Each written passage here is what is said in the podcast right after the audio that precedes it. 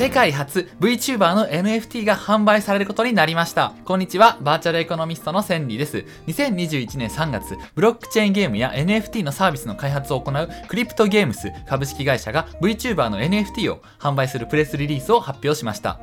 こちらはですね、バーチャルアーティストプロダクション、ライオットゲームスのえー所属アーティストのビジュアル4種類を NFT 化し、えー各10枚が限定販売されます。えーこちらのように、えー VTuber の取り下ろしの NFT の販売は世界で初の事例とのことです。ですがですね、実は、はい、私、バーチャルエコノミスト1000人はですね、2019年からすでに、はい、えっ、と、実は NFT を発行しておりまして、もうすでに、えー200枚近い、はい、VTuber の NFT を合計で発行しております。はい、金融経済フィンテックは私の専門分野ですので、まあ、今回、こちらのね、えっ、と、VTuber、NFT について、はい、解説していきたいと思いますし、さらに言えばですね、こちらの、はい、プロジェクト、実は私も、はい、参加させていただいております。はい。第1弾がこちらですね、あの、ライオットミュージック所属の VTuber さんなんですけど、えー第2弾は私、バーチャルエコノミスト千里の NFT が発売されますので、よろしければチェックしてみてください。えー先に結論を言ってしまうと今 NFT はめちゃくちゃ美味しいですし今後私たちの様々なライフスタイルやビジネスに関わってきます。はい。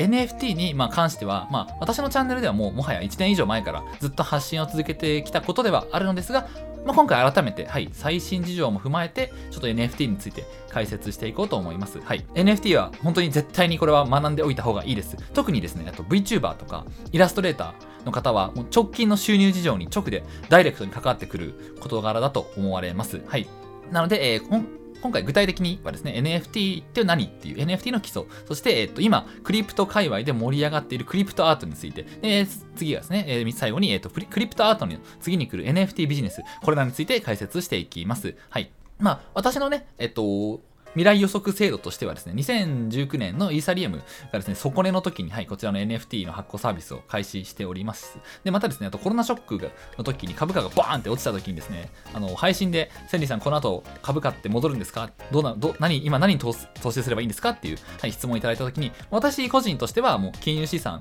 もう株式はもう全部、もうとっくにコロナショックの前から引き上げていて、金融資産は全てビットコインとイーサリアムだけだよみたいなことをお話ししたんですよ。で、実際にその時はまさにもうど底値だったので、そこの時にもしね、ビットコイン、イーサリアムをまあ買っていた人は相当今利益が大きいんじゃないかなと思います。でですね、えっと、ゲーム実況としてですね、あとは2020年の秋に Axie という、はい、 Axie Infinity というゲームを紹介しました。こちらですね、当時の私があの紹介した時の Axie っていうこの NFT のモンスターですね、NFT アクシーの1体の価格がですね、1800円だったんです、大体。今、どうなってるかっていうと、えっと、2021年3月14日現在はですね、今1体1万5000円になっております。はい。めちゃくちゃ上がってますね。なんか当時アクシー買ってた人はものすごい利益が出てるんじゃないかと思います。ちなみにですけど、私はアクシーは30体、はい、所持しております。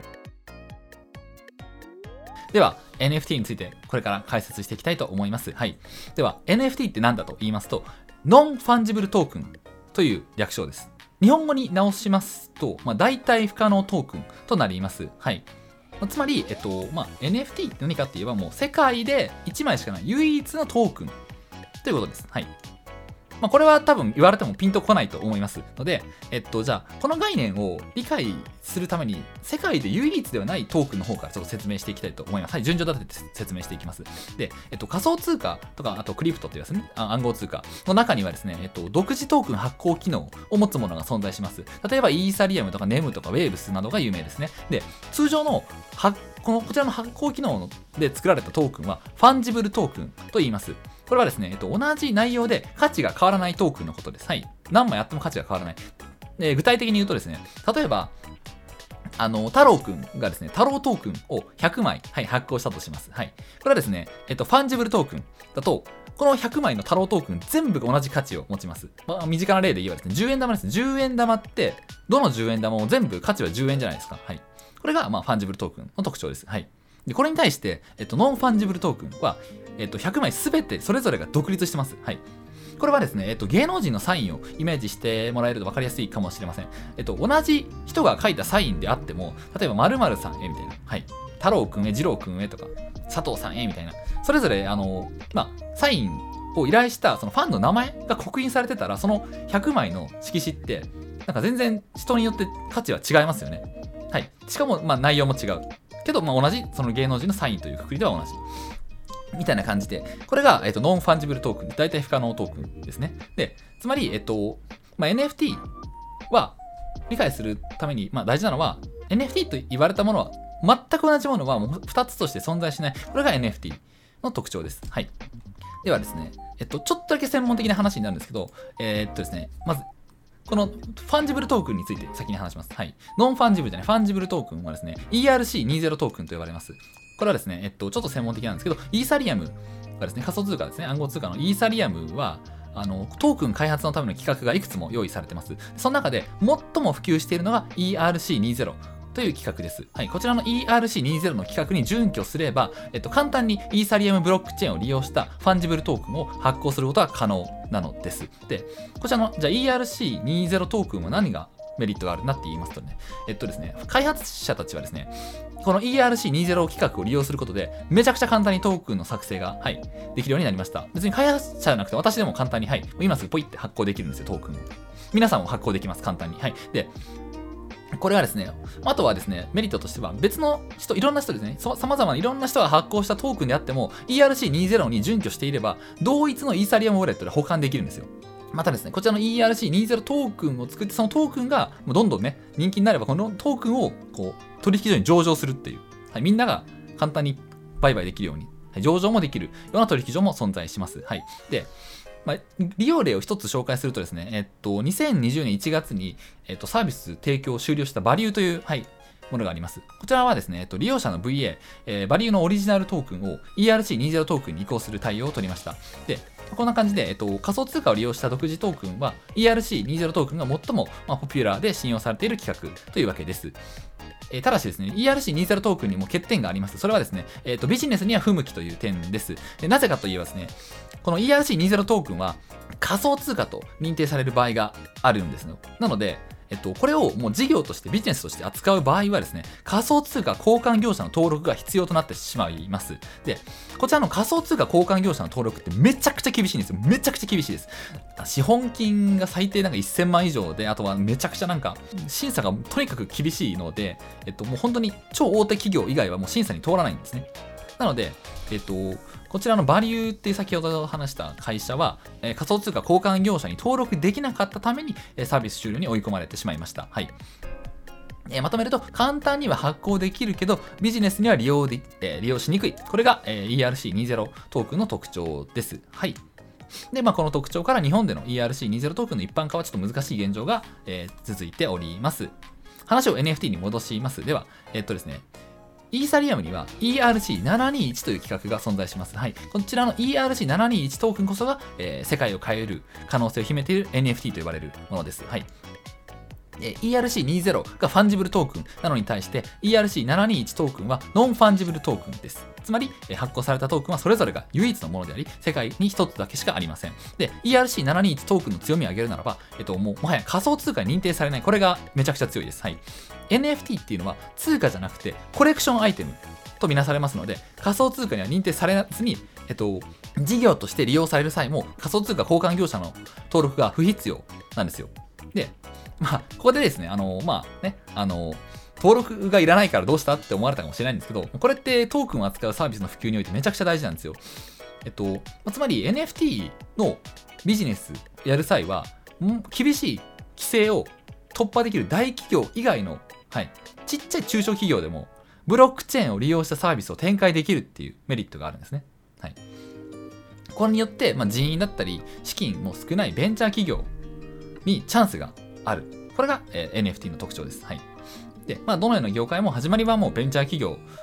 ですよね。で、まあ、例えばですけど、まあ、かつてはね、弱小業界だったバーチャル YouTuber 業界も、今ね、もう日本のオタク文化の代表としてね、めちゃくちゃ大きくなってますので、まあ、こんな感じで、えー、っとですね、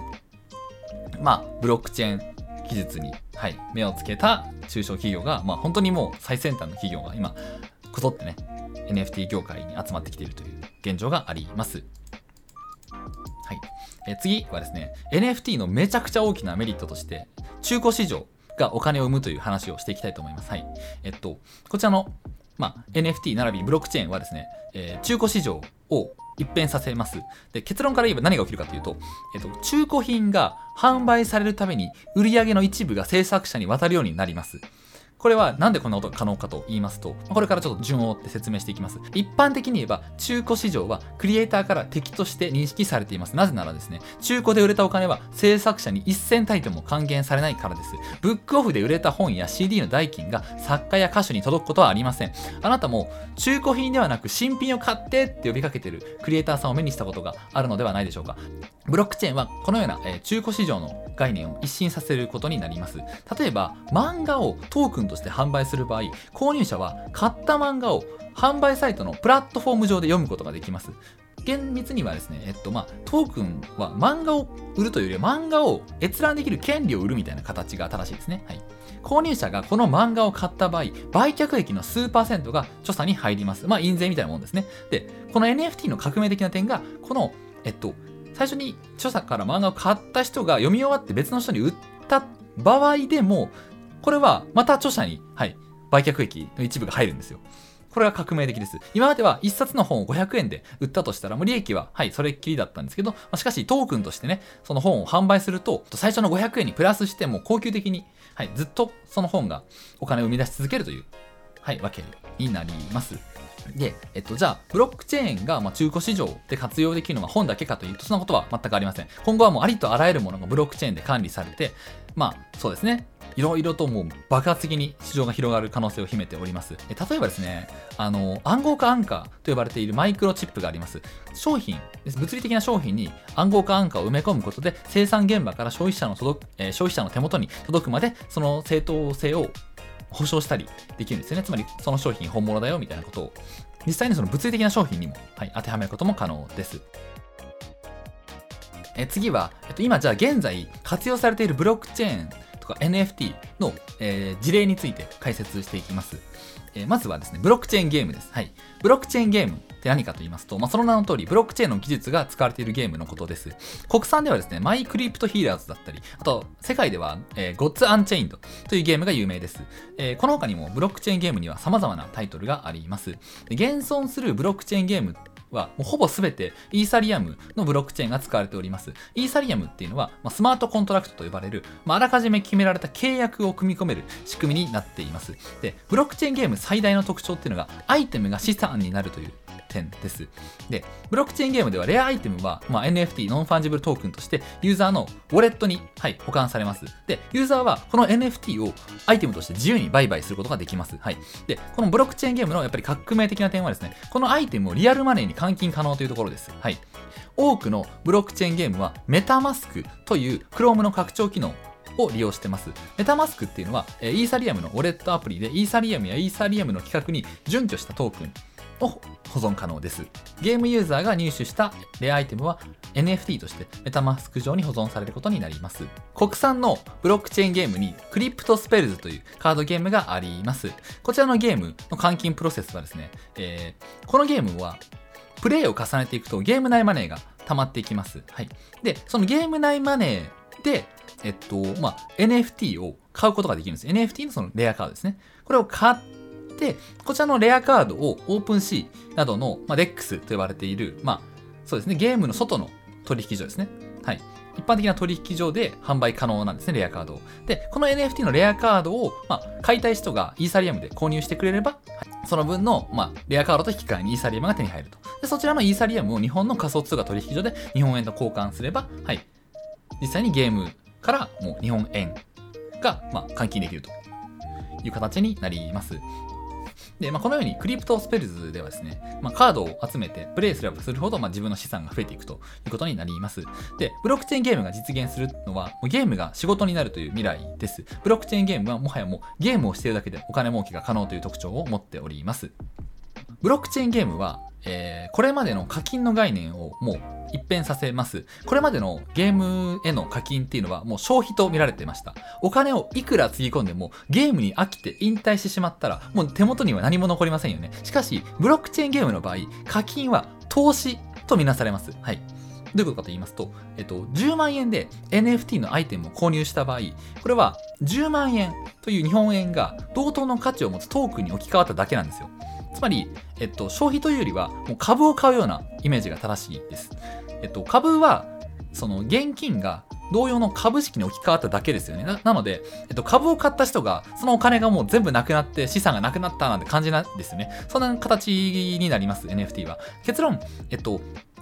まあ、課金の変化によって、まあ、ゲームがどうなるかと言いますと、これまではですね、えっと、まあ、ソーシャルゲームにお金をつぎ込む人はですね、何も残らないのに無駄遣いしてんなって笑われることが、まあ、多々ありましたが、これからはですね、もはやゲームにお金を注ぎ込むことが推奨される時代が、はい、来る可能性があります。で、実際にブロックチェーンゲームではお金をつぎ込むのはもう投資、で投資家の行為と見られされます。なので、えっと、多くのブロックチェーンゲームは、もうお金を多くつぎ込んだ人の方が、より効率的に、えっと、資産を集められる設計になっています。はい。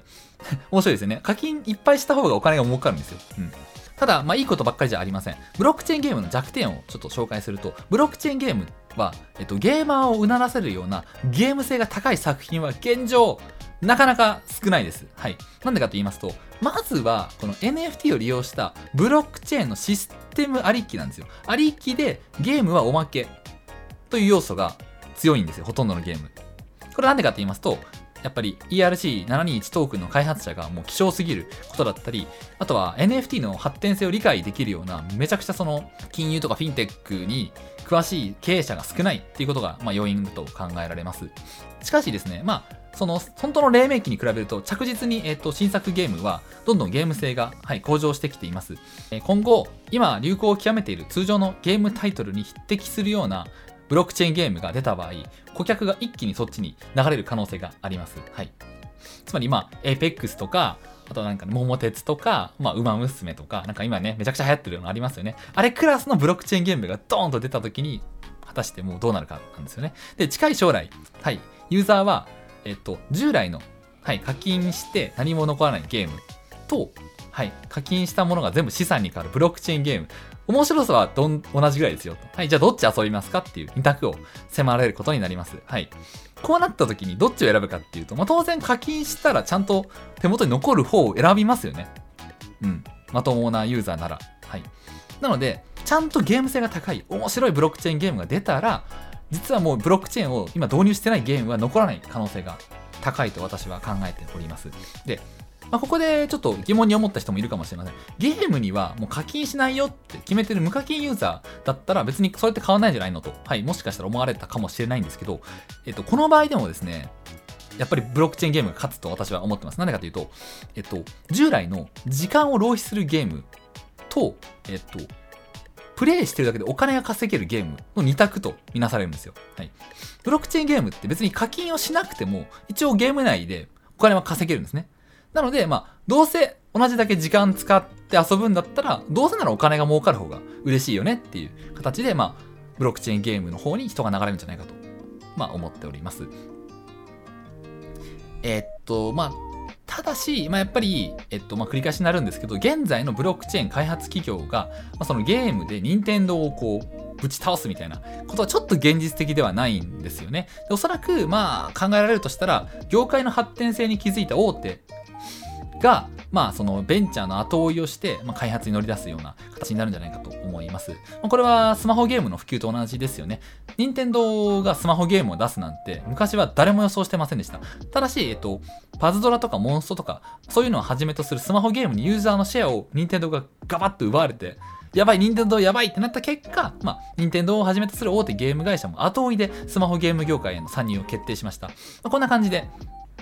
まずは小さな企業から入っていって、最終的に大企業が、はい、ブロックチェーンゲームの開発に乗り出すんじゃないかと思っております。これから何が起きるかというと、まずは、えっと、中小企業、小さな企業がブロックチェーンゲームで、えっと、パズドラ、モンストみたいな凄まじいタイトルを出して、今の、えー、大企業のブロックチェーンゲームじゃない、通常のゲームを打ち倒すみたいなことが起きるんじゃないかなと思っております。はい。で、まあ、これをま裏付けるようなデータがもうありまして、2019年の11月時点で、Gods Unchained という、はい、ブロックチェーンゲームの累計売上は、これ累計600万ドル、6.5億円以上を達成しております。これがでも2019年の、はい、データなので、今だともう多分こんなもんじゃないですね。はるかにこれを上回る数字が出てるかと思います。で、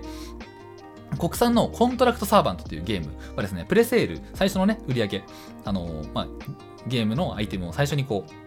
ユーザーにばらまくっていうプレセールの合計取引額が、えー、と約4500万円に上って、えパブリックプレセールでは国内最高額を記録しました。これもちょっと前の情報なので、今だともっと凄まじい金額が生まれると思います。で、時が流れるにつれて、まあ、ブロックチェーンゲームにシェアを奪われるという危機感から、まあ、大手ゲーム会社もブロックチェーンゲーム開発に参入するのではないかと、はい、予想されます。えー一社がもう一事業しか手掛けない、こういう時代はもはや時代遅れとはい、思われます。現在はですね、えー、Amazon のように大企業はもはやもう業界の垣根を飛び越えて多方面に事業を展開していく時代です。任天堂がブロックチェーン開発事業に大量の予算を投入するようになるのも、まあ、時間の問題かと思われます。現実的に考えれば、ブロックチェーンゲームの新興企業が既存のゲーム会社を踏み潰すのではなく、今ある有名タイトルにブロックチェーンが組み込まれるようになるはずです。例としては、えっ、と、シャドーバースのカードが全部 NFT に変わるみたいなもんですね。このように、えっ、と、NFT はまゲームとの相性が非常に良く、ゲームを通してブロックチェーンと NFT の理解が一般層に普及していくことが予想されます。実は、えっ、と、今、私が説明した内容は2019年に私が書き上げた書籍の内容なんですよ。はい。ここまでが2019年の、はい、情報です。私の書籍を、ま、読んでくれていた方は、ここまでは知ってるよと、はい、思われた方が多いんじゃないかと思います。では次、ここからが、えっと、最新情報ですね。2021年3月現在の最新情報について、はい、解説していきたいと思います。では、えーこちらのブロックチェーンゲームを飛び越えて、さらに NFT が様々なところに広がっていっております。それについてこれから解説していきます。ゲーム以外の様々なものに NFT が使われ出しているという例を紹介していきたいと思います。え2021年、テスラの CEO であり、世界一の資産家であるイーロン・マスク氏が1600億円のビットコインを、まあ、購入したと報じられました。企業のビットコイン保有ランキングも実は今公開されておりまして、資本金や株価の時価総額に加えて、これからはビットコインの保有数が企業の価値を判断する基準に使われる可能性があるというわけです。これはビットコインだけでなく数に限りがある資産をどれだけストックしているかが企業としてのアピールポイントになる可能性があります。つまり、えつまりイーサリアムや、え資産価値の高い NFT の保有数を競い合うようになるのも、まあ、時間の問題かもしれません。私が2019年11月に、まあ、U トークンというクリエイター支援サービスを立ち上げました。これは NFT を使って、まあ、YouTube のえー、とクリエイターをトークン化するという内容だったんですけど、ちょっと残念ながらね、あまりにも時期が早すぎたためか、全く理解してもらえず、そう現在はね、あの、その外部は公開中止して、私のオンラインサロンで私の一人が、はい、運用している形になっております。ただし、えっと、まあ、ようやくね、2021年現在になって、ようやく世間がちょっと NFT の価値を理解し始めました。これからは、えっと、〇〇のトークン化というビジネスがどんどん普及していくかと思われます。で、えっと、今、一番盛り上がっている NFT のビジネスがですね、アートです。はい。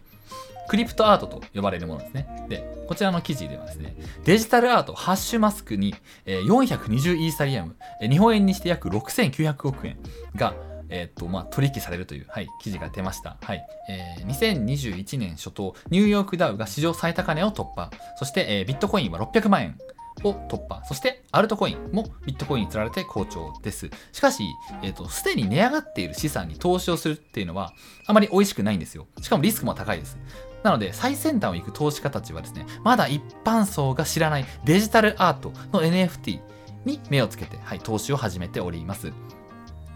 ですね、もう、もはや毎日のように、えっと、デジタルアートの NFT というものが取引所で数万円から数百万円の単位でやり取りされています。こちらのデジタルアートの NFT は、あの取引所が厳しい審査を行って、審査を突破した作品のみが NFT として売りに出されます。で、素人からしたら芸術作品の値段なんて全く、はい、判別できませんが、まあ、取引所が担保してくれることで、えー安心して NFT を購入できるというわけです。で、えっと、これによって海外の有名アーティストたちがもう作品をどんどん NFT 化して、はい、売買しています。えっと、簡単に複製やコピーされるデジタルアートに金銭的な価値はありませんでしたが、これを NFT 化することで、はい、大金に変えることができるという、はい、革命的な仕組みが出来上がっております。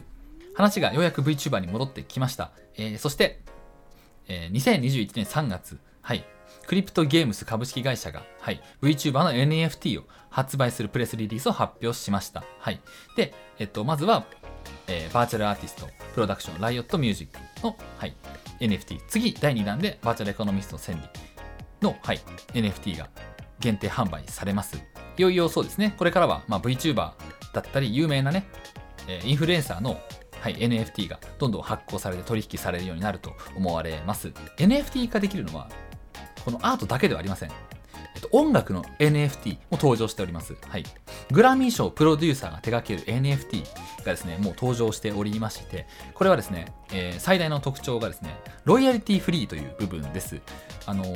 このグラミー賞のプロデューサーが手掛ける音楽の NFT はですね、こちらの NFT を購入することで、えっと、有名なアーティストの音楽が、まあ、つまりロイヤリティフリー、著作権フリーになるんですよ。なので、えっと、自分の、まあ、例えば動画とかですね、に組み込むことが可能になるわけですね。音楽が無料で聴くのが当たり前になっている時代において、ま、音楽の NFT の登場っていうのは、そうですね、あの、アーティストたちの救世主になり得るかと思います。また別の事例ではですね、仮想空間の土地も、はい、NFT として売買されております。えバーチャルの土地が約1億6000万円で落札されるイーサリアム基盤の NFT 資産で過去最高額という記事がですね、はい、2021年2月に出ました。こちらはですね、私が、はい、紹介したアクシーインフィニティというブロックチェーンゲームのニュースです。こちらのアクシーインフィニティのはい、ゲームの土地が1億6000万円で落札されたという、はい、記事でございます。えー、っとですね、こちらのゲームは実は私も2020年10月に、はい、私が紹介してから、私も実はずっとこちらのアクシーの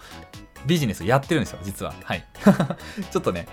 やってるんですよ。今、アクシー30体おりまして、こちらを、まあ、一応運用して、はい、まあ、お金を生み出しているんですけど、まあ、これがですね、あのまあ、私、アクシーの解説動画はもう昔出しておりますので、ぜひね、あの、興味ある方はご覧ください。この動画は、あの、ワクシーの公式から、はい、Twitter だったり、公式コミュニティでも拡散していただいた動画ですので、はい、もし興味があればご覧ください。ですね、えっと、じゃあ話を戻すと、なぜゲームデータであるアクシーの土地がここまで高いのかといえばですね、あの、これレアとか、まあ、レアだからとか、なんか単純に所有欲を満たせるからではないんですよ。どっちかというとですね、あの、土地から資源を生み出せるからなんですね。詳細を言うとですね、まあ、より良いその土地を持っているプレイヤーは、まあ、豊富にアイテムをゲットできるようになるんですよ。つまり、えっとまあ、土地がお金を生み出すんですね。はい、アイテムを換金すればお金に変わると。で、現実世界の土地と比べますと、現実世界の土地っていうのは固定資産税だけがかかって、お金を生み出すことってないですよね。ちゃんとこれをリースして、はい、不動産にして、そのなんか、誰かに貸し出すみたいなことをしなきゃいけないんですけど、えっと、他方ですね、このアクシーの、えー、デジタルデータの NFT の土地はですね、維持費がいりませんね。維持費なしで定期的に、はい、リターンが得られると。で、しかも流動性も高いと。流動性っていうのは、どれだけ、えっと、お金に換えやすいかですね。はい。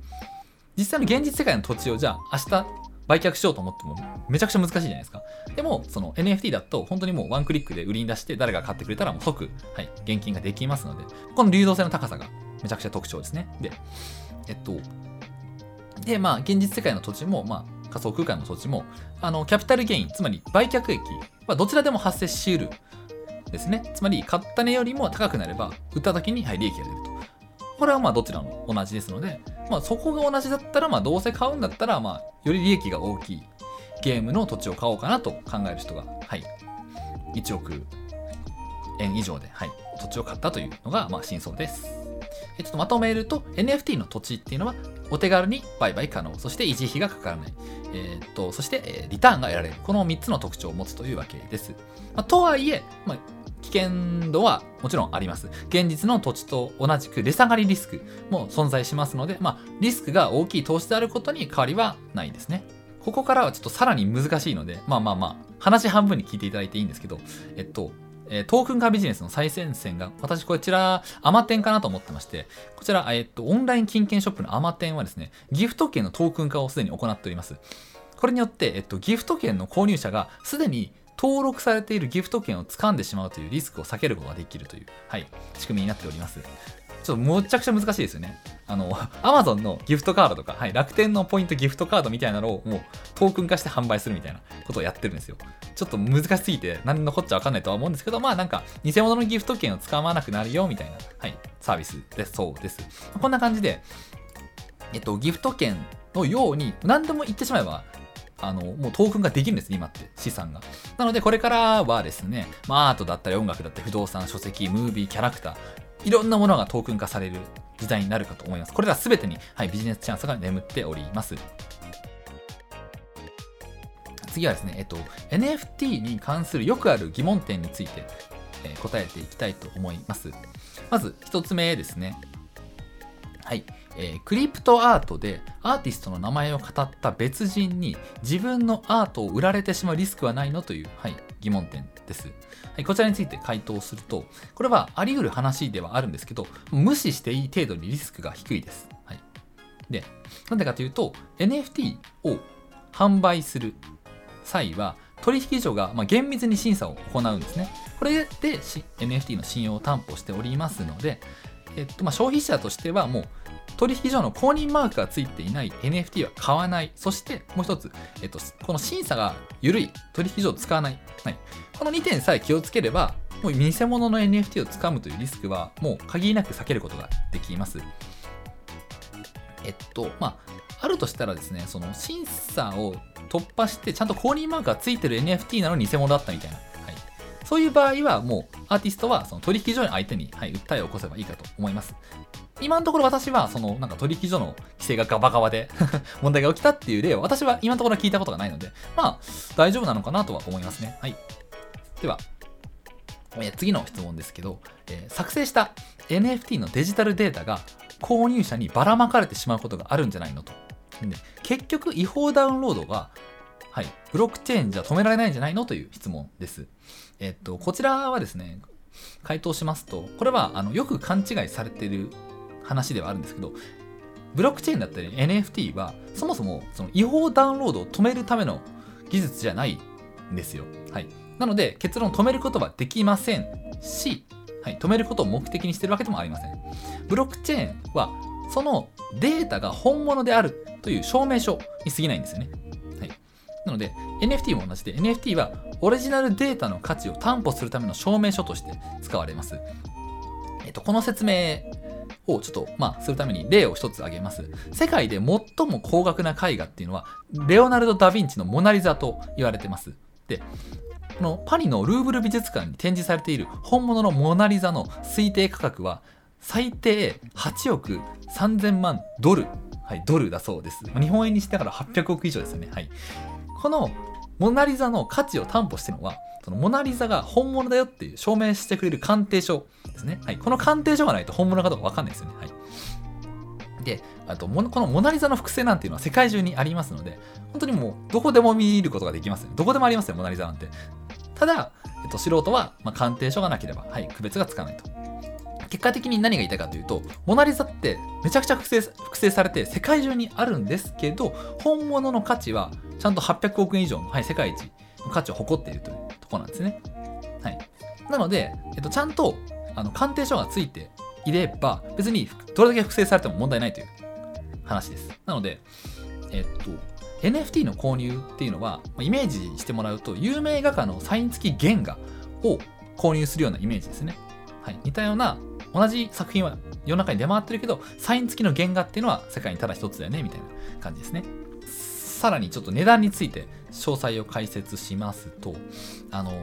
これ物の値段はどうやって決まるかなんですが、えっと、物の、はい、値段っていうのはですね、え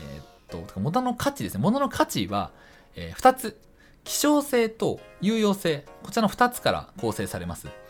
で、えー、っと、NFT はあの希少性の部分を担保することが可能となります。で、例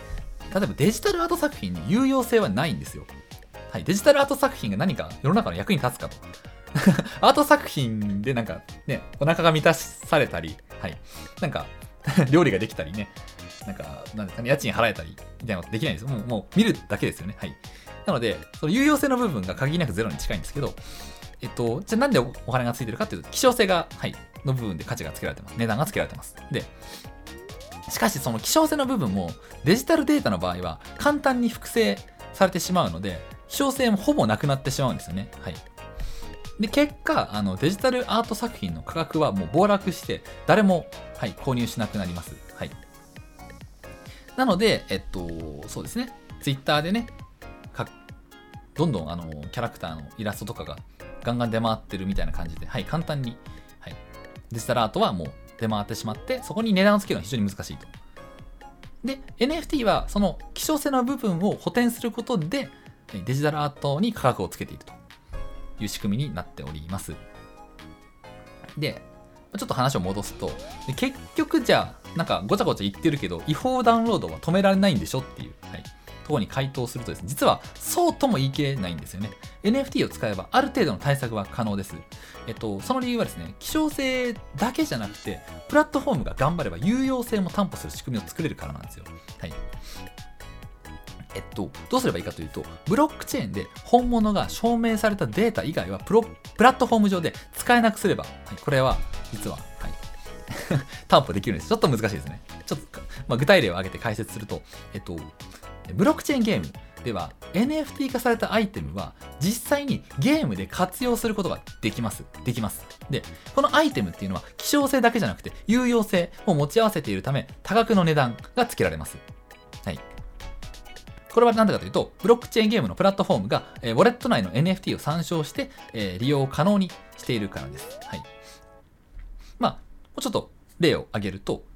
例えば書籍の NFT を購入すれば、その書籍 NFT を購入している間は Web 上でその書籍が見られる。だったり、えっと、3D アバターの NFT を購入すれば、えっと、ゲーム内でそのアバターを利用できる。みたいな。このような利用方法が、はい、考えられます。ただし、えっと、この仕組みを実現するためには、まあ、消費者ではなくプラットフォーム側の対応が、まあ、不可欠となってしまいます。はい。でもこれが実現できれば、えっと、違法ダウンロードで、はい、あのその例えば 3D モデルのデータだけ持ってたとしてもその実際にそのその NFT がないのでゲームで使おうとしても使えないとそういうことが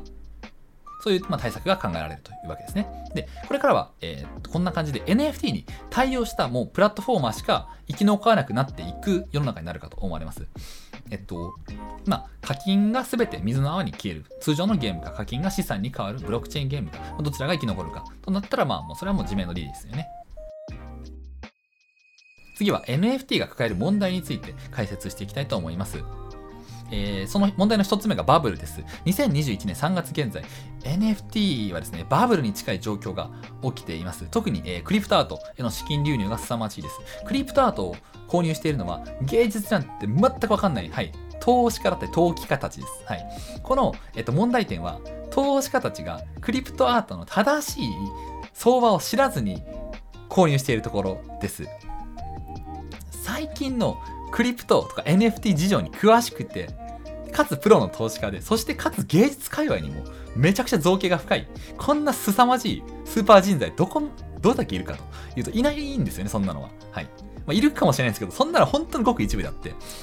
あ、当然素人が、そのね、現実世界のアート作品に値段値段をつけることなんで無理ですよね。美術館で飾られてる絵画を見て、この、これってあれ何円だよね？これは何円だよね？なんてわかんないですよね。はい。で、逆に反対にその美術館行って、あ、この絵画ってこれぐらいだよね？って一発で、はい、目利きができるような芸術家は、反対にその DeFi とか、あと NFT など、えー、金融界隈の最新事情は専門外ですよね。なので、まあ、なかなかのそのプロフェッショナルいないので、えっと、みんなもう手探りで、はい、値段をつけているという現状があります。で、当然、例えば私も芸術なんて全くわかんないんですけど、まあ、少なくとも私が調べた情報では、あの、芸術のプロの目から見たときに、クリプトアートで売買されているような、はい、クリプトアートは、芸術的な価値はほぼ0円っていう情報を私は耳にしました。はい。なので、何が起きてるかというと、つまり、現代の、えっと、クリプトアートの盛り上がりは、砂上の楼閣なんですよ。本来の価値と乖離した値段が付けられている可能性があります。はい。つまり、えー、数万円、数十万円、数百万、数億円で 売買されているそのクリプトアートは、実際の値段はそんな高くない可能性があるんですね。はい。その場合どうなるかっていうと、バランスが崩れて本来の値段に戻る。つまり暴落が起きる。という可能性があります。まあ私から見ると、やっぱチキンレースが開幕しているかなという、はい、感想です。では、えっ、ー、と、今、クリプトアートを買っているのはどういう層なのかと言いますと、えっ、と、一つ目が、やばい、くしゃみが、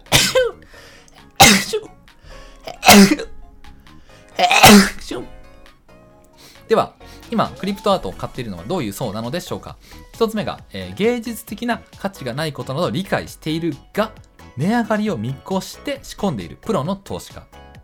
2つ目がですね、本気でクリプトアートに芸術的な価値があると思い込んでいる素人の投資家。この2つが今、クリプトアートを買い漁ってます。えーでは、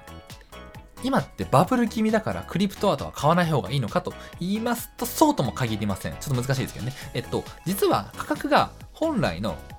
価値からこう乖離してるからといってすぐさま元の価格に戻るとは限りません。でプロの投機家はこういう時にこそこう高く買って高く売るということを繰り返します。で、オーバーシュート、つまり値段が行き過ぎることが起きるまではじりじりじりじり上げ続ける可能性が高いです。はい。これは別にあのクリプト関係なくどんな投資商品も同じです。一回こう天井をつけないと下がらないんですよ。じりじり上げ続きます。で、2021年3月現在、私の分析ではまだ赤信号は灯っていません。今は、まあ青信号から黄色信号に変わり始めるかなぐらいの段階ですね。まだ一応青信号だと思います。で、黄色信号のサインは、えーこんな感じです。えっと、例えば NFT の利用権がリースされるようになる。えー、あとは NFT が信用取引で買われるようになる。えーっと、そして、えっと、複数の NFT をまとめた、えー証券化商品が出回る。えそして、えークレジットデフォルトスワップが販売され始める。こうなるとちょっと黄色信号かなと思います。はい。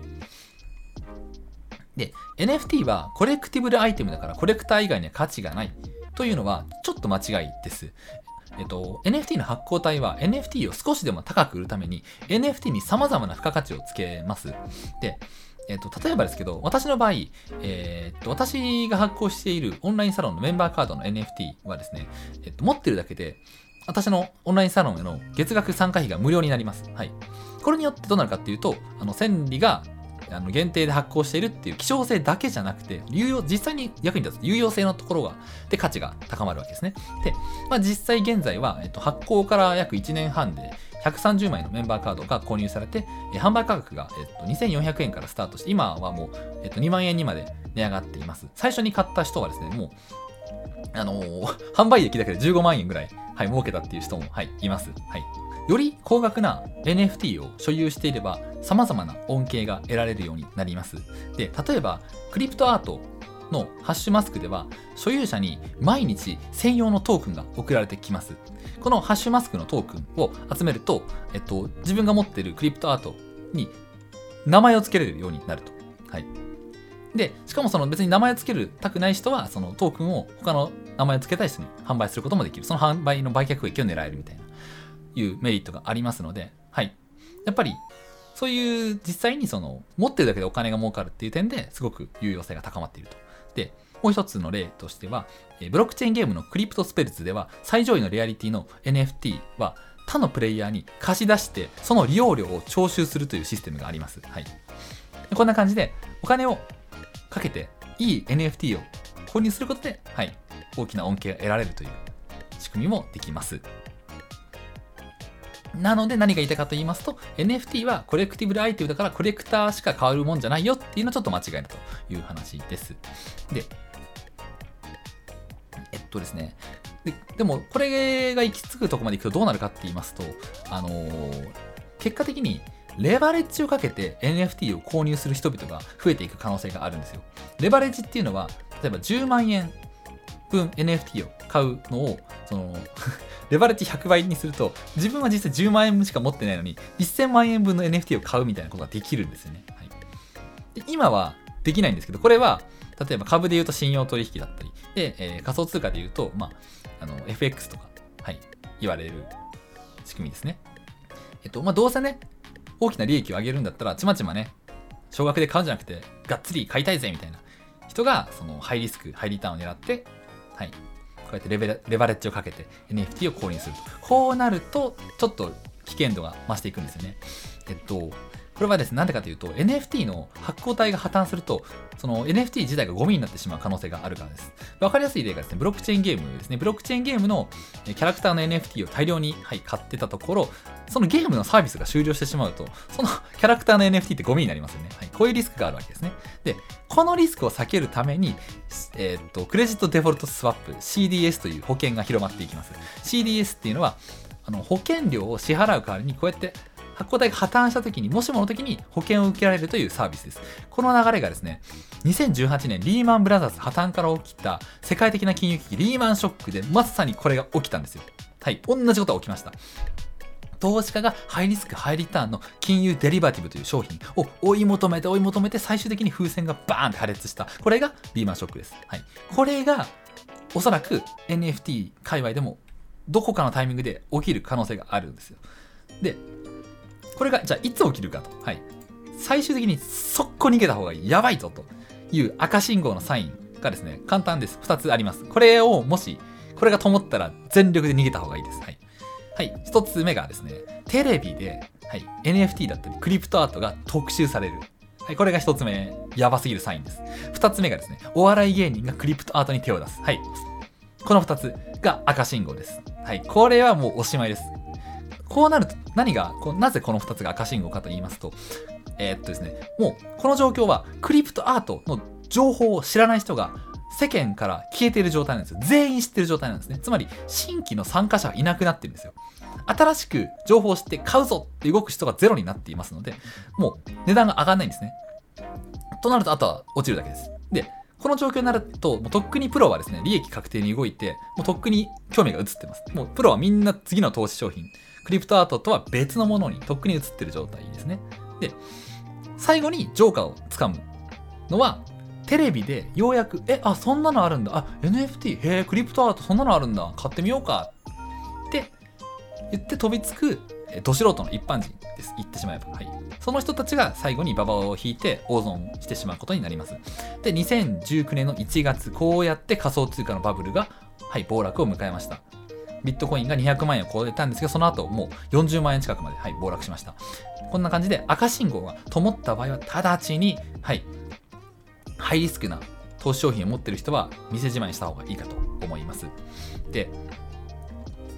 えっとですね、私が皆さんにお勧めしたいのがですね、販売側に回ることです。はい。どういうことかというと、正直言うと私はですね、いろいろ解説はしたんですけど、素人はこういう投資に手を出さない方がいいと思ってます。行動経済学とか効率的市場仮説とかアービトラージ、こういう単語を、はい、最低限全部理解しておかないと、正直話にならないと思ってます。はい、投資をする上で。投資の書籍をもう100冊以上読んで、今私が言ったワードなんて全部知ってるよみたいな感じじゃないと、正直、あのー、もし利益出ても結局まぐれなんですね、それって。理屈分かってないけど、なんか儲かったみたいな。結局、それってたまたま利益が出たに過ぎないので、どうなるかっていうと、続けていった時にいつかは、はい、損してしまって、プロの投資家にカモにされるだけになってしまいます。はい。まあ、とはいえですよ。とはいえ、えっと、まあ、せっかく、まあこうやってね、最新の金融知識について勉強してるんだから、ちょチャンスは生かしたいと。チャンス生かしてお金儲けしたいと。そういう人のために、低リスク、ハイリターンを狙う方法を私今から教えます。これがですね、NFT に投資するんじゃなくて、NFT の販売側に回ることです。はい。これがローリスク、ハイリターンです。投資家じゃなくて事業主になることでリスクを抑えて大きなリターンを得ることができます。で、NFT がバブルになって値段が上がれが、上がれば上がるほど、最も美味しいのは実は投資家じゃなくて NFT を発行してる方なんです。発行体だったり、販売プラットフォームが一番儲かるんですよ。うん。で、クリプトアート以外でもアイデア次第で何でも NFT として販売することができます。で、販売してしまえば二次ルーツで収益がどんどんどんどん入ってきますので、NFT を広めれば広めるほど不労所得を増やすことも可能になります。私がおすすめしたいのは NFT を買って投資家になるんじゃなくて販売する側です。はい、こちらがめちゃくちゃおすすめです。この NFT を販売する方法については、また、はい、次の動画でちゃんとしっかりと解説したいと思います。では、ちょっと NFT が抱える問題について、ちょっともう一回戻ります。はい。NFT が抱えている問題、一つ目がバブルでした。次、二つ目、NFT が、これからちょっとやばい、崩壊する可能性があるという、NFT にかかるリスクの問題。二つ目がですね、環境破壊問題です。NFT や DeFi など、クリプト界隈が抱えている最大の問題が、おそらく環境問題だと私は考えています。で、なんでかというと、マイニングの消費電力っていうのが、あの、小国の一国の消費量を上回ってるからなんです。えっと、マイニングっていうシステムで、まあ、PC のパワーと電力を大量に消費してブロックチェーンっていうのは成り立っているんですよ。はい。で、このマイニングの消費電力がやばすぎると。はい。なので、これがですね、えっと、環境問題に取り組んでいる億万長者のビル・ゲイツもマイニングに対しては警鐘を鳴らしています。で、これによって、これからの企業は、えっと、SDGs ですね、環境問題に配慮する SDGs に取り組んでいるよっていうことをアピールするのか、我々の企業も最先端のことやってるから、めちゃくちゃ、はい、クリプト持ってビットコインこんだけ持ってるよみたいな、はい、クリプトの保有量をアピールするのかの2択を迫れることになるかもしれません。はい。で、これから先、電気エネルギーを使いすぎたゆえに起きる環境問題が表面化した時に、もしかすると今のクリプト界隈にの盛り上がりにこう冷や水が刺されることになる可能性があるというわけです。まあ、とはいえ、私の意見では、それが致命傷になって、完全にもう、はい、このクリプト界隈がなくなるってことはありえないかと思います。はい。つまりビットコインがなくなるとか、はい、イーサリアムが破綻するとか、いうことはないかと思います。うん。あるとしたら、えっと、まあ、そうですね。投資家がちょっと警戒心を覚えて短期的にビットコインの価格が下がるとか、イーサリアムが下がるとか、はい。そんな感じの、まあ、短期的な値段を下げるマイナス要因の一つというイメージです。まあ、ビジネスチャンスとしてはですね、やっぱり最高なのがやっぱり環境に害を与えない再生エネルギーでマイニングを行うシステムを開発したよみたいな、こういう企業はめちゃくちゃ大きな、はい、ビジネスチャンスを得ることができますね。えー、ここから先は NFT がどれだけ人類に貢献できるかについての、はい、未来予測の話です。はい。私は NFT が世界全体の幸福度を上昇させることができるんじゃないかと、はい、予測しております。はい。これはですね、ちょっと難しすぎるので、まあまあ話半分に聞いていただければいいんですけど、えっと、まず、資本主義について話していきます。えっと、資本主義っていうのは物欲なしでは成り立ちません。で、えっと、未来の人々がお金を稼ぐ目的がですね、憧れの NFT を購入するためになる可能性があるんじゃないかと私は考えてます。で、これ何でかというと、物が溢れる現代はですね、もはや便利さじゃなくて希少性の方が価値を生む時代になっているからです。で、資本主義っていうのは人間の物欲を利用して、え経済成長を促す仕組みです。しかし、物で溢れた現代では労働者の労働意欲がどんどん損なわれていく可能性があります。昭和平成時代は高級車だったり高級腕時計、高級住宅を購入すれば人間は幸せになれるよと、はい、メディアが洗脳を行っていました。で、そう、ああ、じゃあそのために、あ、お金儲けして高級車買わなきゃって、はい、汗水垂らして、はい、人々は働きました。しかし、しかしですよ、現代の令和時代の若者の価値観は異なります。なんでそんな高級車のために、高級腕時計のためにね、嫌な仕事を汗水垂らしてやんなきゃいけないの？となるわけですね。はい。もはや、バブル時代に流行ったこれらはい、を人生の目的とするような若者の方が珍しいかと思います。で、現代の若者はじゃ何やってるかっていうと、物を所有するためではなくて、自分がやりたいことを見つけて、それを成し遂げる自己実現の方が、えー、と大きな価値を持ってるんですね。はい。そのために働くと。自分がやりたいことのために働く。で、あとはですね、最近の、まあ、若者の、最近の、はい、お金を持った成功者、よく言ってる話であるんですけど、お金があるけど欲しいものがないと。はい。そうなってるんですよね、今って。で、じゃあ、これがどうなるかっていうと、お金持ちがお金が持ってるのに欲しいものがないってことは、つまりお金を集めるモチベーションもないし、お金も流通しなくなるので、えっと、資本主義の崩壊につながる可能性があります。で、実際にじゃあお金を儲けるモチベーションになってるお金を儲けた後の使い道が NFT になり得るという話です。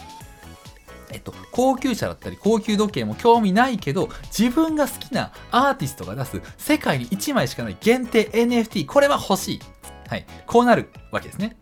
でこうなった時にどうなるかっていうと、えっと、NFT は資本主義が持っている欠陥を補うことができるのじゃないかと考えます。えっと、NFT はですね、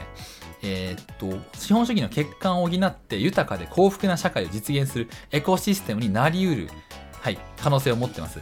資本主義では古くから富の不均衡が問題視されています。今の世界って実はたった62人が全世界の富の半分を所有しているっていう構造なんですよ。これに対する解決策っていうのは所得の再分配です。所得の再分配っていうのは社会保険制度などを通じて高所得者から低所得者へ、所得の分配がされることを意味します。とはいえ、えっと、これは実は全く進展は見られていません。はい。結局、なんか、再分配、差分配とは言われますけど、別に不均衡はありますよね、ずっと。はい。で、この解決策として、えっと、今囁かれてるのがベーシックインカムです。はい。で、ベーシックインカムが、まあ、今ちょっとこれを富の再分配をできるんじゃないかって言われてはいるんですけど、実際にじゃあいつベーシックインカムが行われるのかっていう時期の目指す目処が全く立ってません。一応私も社会実験として、えー、と自身のオンラインサロン内でベーシックインカムを実装して今運用してみたんですけど、いやまあ思ったよりもやっぱり想像以上に抱える課題とか問題が多いことが判明しましたので、これは一国家の財源のみでベーシックインカムを、はい、運用するっていうのはそう簡単ではないのかなと思います。はい。で、ベーシックインカムが、まあ、ダメっていうか、まあ、すぐに来ないとすればどうすればいいかと言いますと、えっと、根本のからちょっと根底を変えてみます。えっと、そもそも所得の再分配って本当に必要なのっていう理屈ですね。私がそこに行き着きまして、あれ？もしかしていらないんじゃね？と。はい。この富の不均衡は資本主義の本質的に変えようがないんだったら、それをその所得の再分配を行わずに幸福度の格差をなくせばいいんじゃないかと思ったんですよ。で、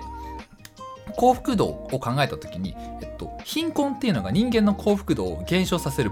最も大きい要因の一つなんですよ。で、この解決方法は所得の再分配と考えられるんですけど、まあ、これだとちょっと人類が前に進んでいないと。貧困を解決するには、言ってしまえば所得の再分配です。儲かってる人から儲かってない人に、はい、お金を移動させればいいんですけど、これがなんでうまくいかないかというと、えっと、強制的な所得の再分配が資本主義の原則と乖離しているからです。矛盾が起きてしまうんですよね。えっと、資本主義の仕組みではですね、所得の大きさっていうのは、社会への貢献度の大きさとも表せます。社会に対して大きな価値を生み出した人が、その対価として大きなお金を得られるようなシステムを人類が作り上げています。はい、もちろん例外ありますけど、そうなるように、はい、どんどん社会は動いてます。で、大金があれば、それだけで豊かな暮らしができますので、えっと、人々は大金を得るためにどこまでも働き続けます。これによって経済が発展していくわけです。で、格差社会の是正とは、社会に大きな価値を生み出している人の方からお金を取り上げて、価値を生み出していない人の方に配るという行為になってしまうんですよね。理屈、理論上は。で、この方法はどうなるかっていうと、お金持ちは労働の意欲なくなりますよね。せっかく頑張ったのに。なんで、何もして、悪いことしないのにお金が取られると。で、貧しい人、貧しい人で、働かなくてもお金入ってくんじゃん。じゃあ働かなくていいかなみたいな。はい。労働の意欲が失ってしまうと。で、この富の不均衡っていうのは誰もが問題だとは感じているんですけど、一向に改善されないのは資本主義の仕組みから考えればまあ仕方のないものなんですね。で、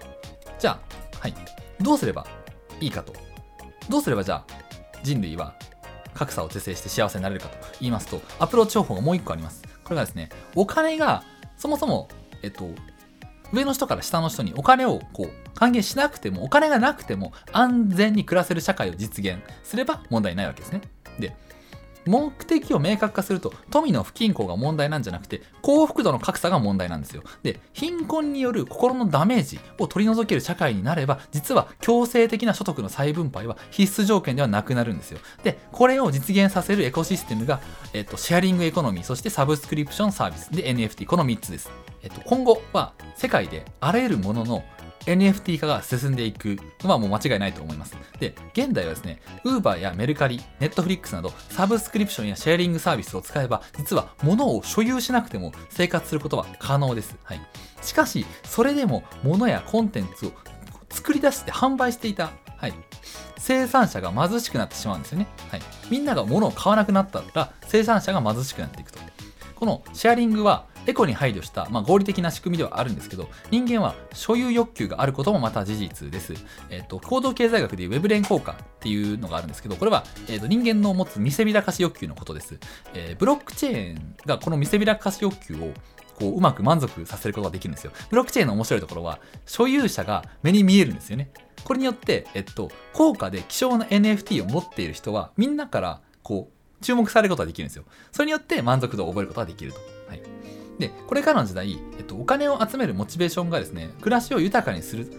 便利にする。これ以外じゃなくて、えっと、高価なコレクティブルアイテムを購入して満足度を高めたいっていう方に変容する可能性があります。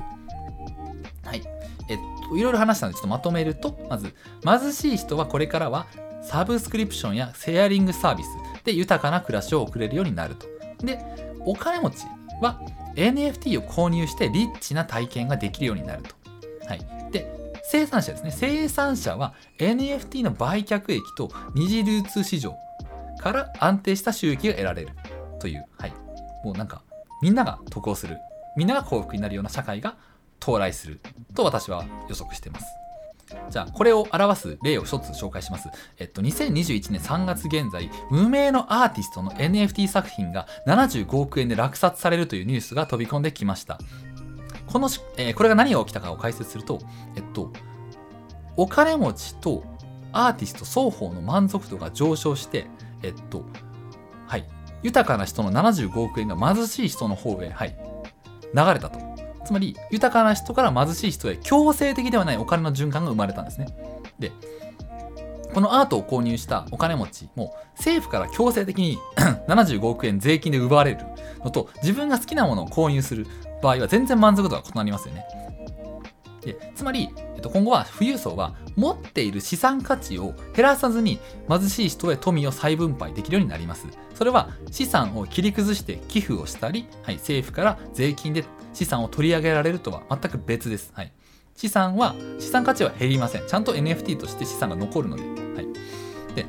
これめちゃくちゃ複雑な話になるんですけどアートを NFT アート75億円で買ったお金持ちの A さんは、えっとまあ、お金が資産に変わっただけで損をしたわけじゃないんですよ。ただし、えっと、この A さんが支払った75億円は今後、あのー富裕層の手に戻ることはほぼないんですね。なんでかというとあのお金持ち A さんが NFT アート75億円で、えっと、いらないと。もう一回じゃあ75億円でいらねってこう売りに出したとしてもそれを購入できるのは A さんと同じ富裕層のみ。なんですよね。75億円で NFT アート買えるなんてもう超大金持ちだけですよね。当然貧困層は買わないですよそんなの、うん、結果どうなったかというと大きな、はい、マクロな視点で見ると人類のトップ数パーセントの富が一般人に還元された形になります、はい、でまあ分かりやすく言えば資本家たちにプラスになるつまりお金持ちにプラスになる方向で富の再分配を促すシステムを作った方が、はい、うまく社会は回るよねという話です。寄付だったり税金だけでその格差が完全になくなるっていうのは不可能っていうのはもう歴史が証明してますからね。でこのように、えっと、NFT はお金持ちも貧しい人も生産者も消費者も全ての人の満足度が上昇しうる社会を実現できるという話です。つまり、えっと、NFT のブロックチェーンの勉強はこれから必要不可欠であり、これを理解しておかなければ時代の流れに置いていかれるという話です。NFT が一般社会に浸透していけば経済格差を是正せずとも幸福度がより、はい、均等になっていく社会へと人類は歩みを進めていくのではないでしょうか、えーじゃあ結論今私たちがすべきなのは何かというと NFT の扱い方を学ぶことです、はい、次回はじゃあどのような NFT を買えばいいのかどのような NFT を発行すればいいのか、はい、これら NFT を実際に扱う方法について解説していきます。長い間ご視聴ありがとうございました。